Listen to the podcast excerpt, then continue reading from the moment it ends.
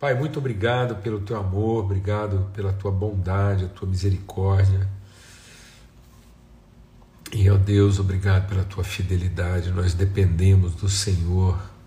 Como já foi dito, a nossa vida está pendurada no fio invisível da tua misericórdia. As misericórdias do Senhor são a causa de já sermos consumidos abruptamente e sumariamente. Nós somos sustentados, mantidos inspirados pela tua fidelidade. Nesse momento nós clamamos essa clareza de entendimento em relação à vida do Rafael, a fidelidade do Senhor, a promessa. E, ó Deus, suplicamos na tua misericórdia que Rafael permaneça conosco, é o que nós pedimos. Nós sabemos que para ele é, é, é melhor estar contigo, como todos nós, mas, Senhor há um, há, um, há um plano que a gente entende ainda ser completado na vida do Rafa e a gente quer ver isso acontecer. E o Senhor ilumina o coração e a mente dos seus familiares nesse momento de desafio, que acima de tudo, nosso clamor é que Rafael você esteja guardado de todo mal, que a luz bendita do Senhor seja sobre ti e nenhuma arma forjada contra ti prevaleça agora em nome de Cristo Jesus, Senhor. Amém e amém. Graças a Deus.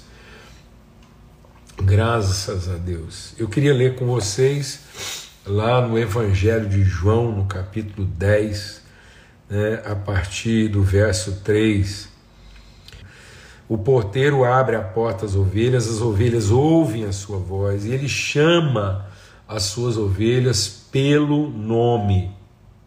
Ele chama as suas ovelhas pelo nome e as leva para fora.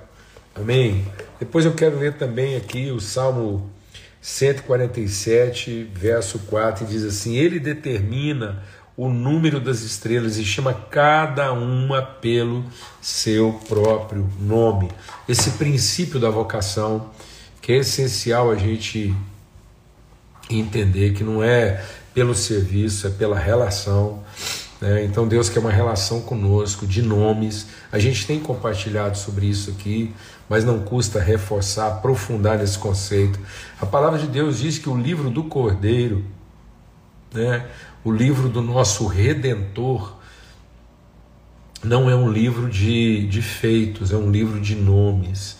Então ele guarda essa peculiaridade de querer ter uma relação conosco nominal, vocacional. E a cada um ele deu um nome, ele chama as suas ovelhas pelo próprio nome e elas o reconhecem. Ele chama as estrelas pelo seu próprio nome. Então, Deus desafiou Abraão: olha para o céu, veja as estrelas, se você seria capaz de ao menos contá-las. E o Senhor não só contou as estrelas do céu, como deu nome a cada uma delas. Isso, amados, nos desafia a também sermos tratados numa coisa que muitas vezes assim nos corrompe, nos perturba, nos confunde, principalmente em horas como essa. Eu vejo ali pelas respostas, pelas reações e normais, entenda assim como normais aquilo que a gente quer comunicar e transmitir, há uma tendência muito, é, me permito usar essa palavra, muitas vezes imatura, de querer generalizar, de estabelecer um padrão de comportamento, um padrão de tratativa para todas as coisas. E não é assim. Deus não trata, é, ele trata todos com o mesmo espírito, mas a cada um pelo seu próprio nome. E muitas vezes a gente não quer se dar ao trabalho de entender cada pessoa, cada situação, cada realidade, cada envolvimento na peculiaridade da pessoa, do seu chamamento, da sua vocação e principalmente da sua responsabilidade. Então, como a gente está acostumado a tratar tudo na perspectiva do poder, da capacidade, da competência, a gente já logo quer estabelecer uma metodologia, uma estratégia, um padrão. O tempo todo nesse processo que a gente está vivendo como Brasil, as pessoas chamam de posicionamento uma definição de estrutura, de metodologia, de estratégia, e não uma definição de processo que contemple a todos nas suas peculiaridades. Então é preferível subverter, é preferível oprimir, é preferível decidir pelos outros e tratar as questões como quem ganha, como quem perde, do que estabelecer uma condição de justiça que seja de equidade para todos e todos possam florescer de maneira justa, dentro daquilo que é a sua vocação. Então nós temos a tendência de desprezar o pequeno, de desprezar o ignorante, de desprezar o transtornado, de desprezar o, o, o insensato. Né? E não é assim. A palavra de Deus diz que está condenado ao inferno aquele que, para simplificar, deixa de se esforçar para conhecer o seu irmão pelo nome e simplesmente chama ele de tolo, de idiota. É muito simples para a gente. Chamar alguém de idiota, de tolo, nominá-lo dentro daquilo que a gente não quer é compreender, tratar a gente não quer acolher, não quer assistir, não quer redimir, a gente quer resolver. A gente vive uma sociedade hoje que quer resolver. E que quando olha a ovelha, olha um matadouro, olha um frigorífico. A última coisa que um frigorífico vai perguntar é o nome da ovelha, não interessa. No frigorífico é boi, vaca, é bezerro, é ovelha, é frango, é pato. Mas aí o pato não tem nome, o frango não tem nome, o boi não tem nome, a vaca não tem nome. O que interessa é o resultado que aquilo produz, é o objetivo que se alcança, e não o processo que se vivencia. Então Jesus se dá o trabalho de chamar as pessoas pelo nome. Pelo nome. Aqueles com quem ele quer estabelecer uma relação. Aqueles com quem ele quer estabelecer de fato um compromisso e, e assumir uma, uma condição de responsabilidade. Então não comece a enquadrar as pessoas em grupos não comece a enquadrar pessoas em etnias, não comece a enquadrar pessoas em categorias sociais, não comece a enquadrar pessoas em, em ideologias. Porque quando o Senhor vem tratar com elas, ele chama cada uma das suas ovelhas pelo nome. Ele chama as estrelas pelo nome. A gente não tem a capacidade de chamar as pessoas de, no mínimo, contá-las, quanto mais nominá-las. E olha, deixa o Espírito de Deus ministrar o nosso coração. Num certo sentido, foi a única coisa que Deus nos pediu.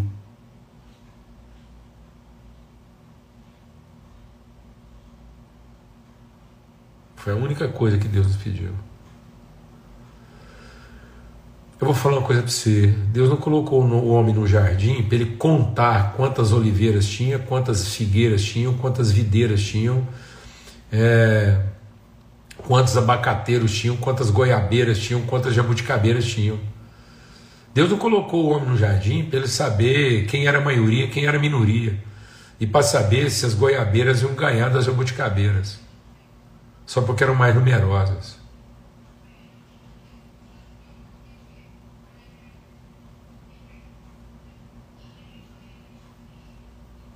Mas ele colocou o, nome, o homem no jardim para dar nome às árvores e não para contá-las.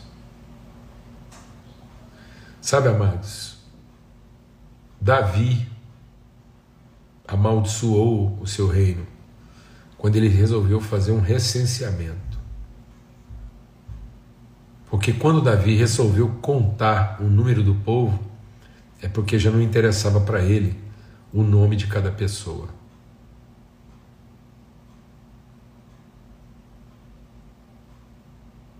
Em nome de Cristo Jesus. Carla, você não perdeu suas amigas. Talvez elas estejam perdendo você. E sabe qual é a forma de você não perder suas amigas, Carla? Não se esqueça do nome delas.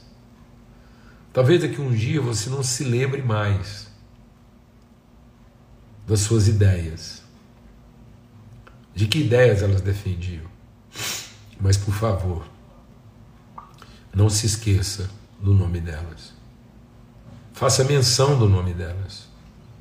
Chame as suas amigas pelo nome, mas não as identifique pelas suas ideias.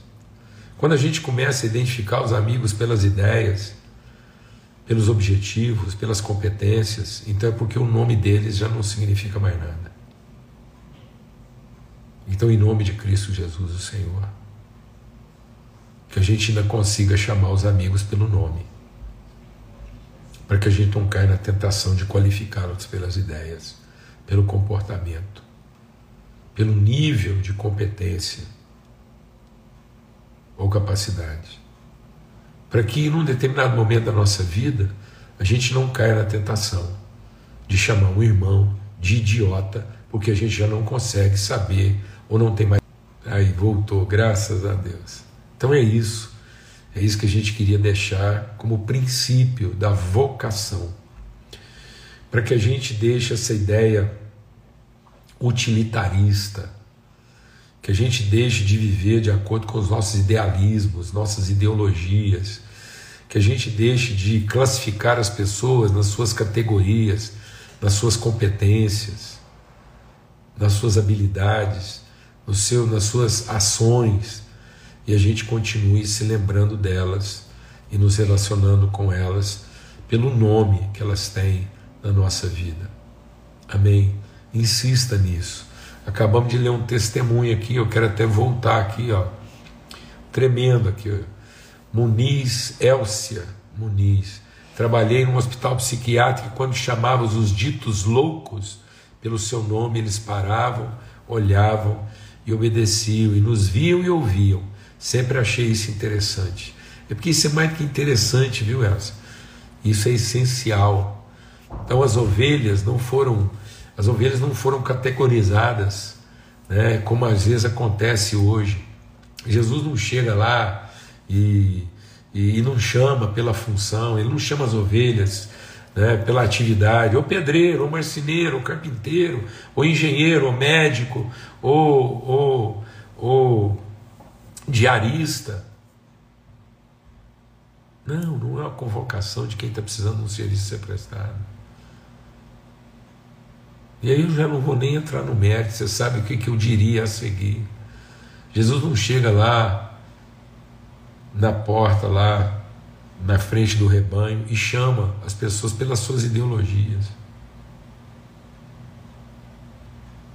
Ele chama pelo seu nome. E sabe por que os cabritos não ouvem? Porque para os cabritos não interessa o nome, só interessa a necessidade satisfeita. Então insista em continuar chamando as pessoas pelo nome e não apelidando as pessoas pelo estado em que elas se encontram. O gordo, o magro, o feio, o bonito, o chato, o bonzinho, o agradável, o terrível.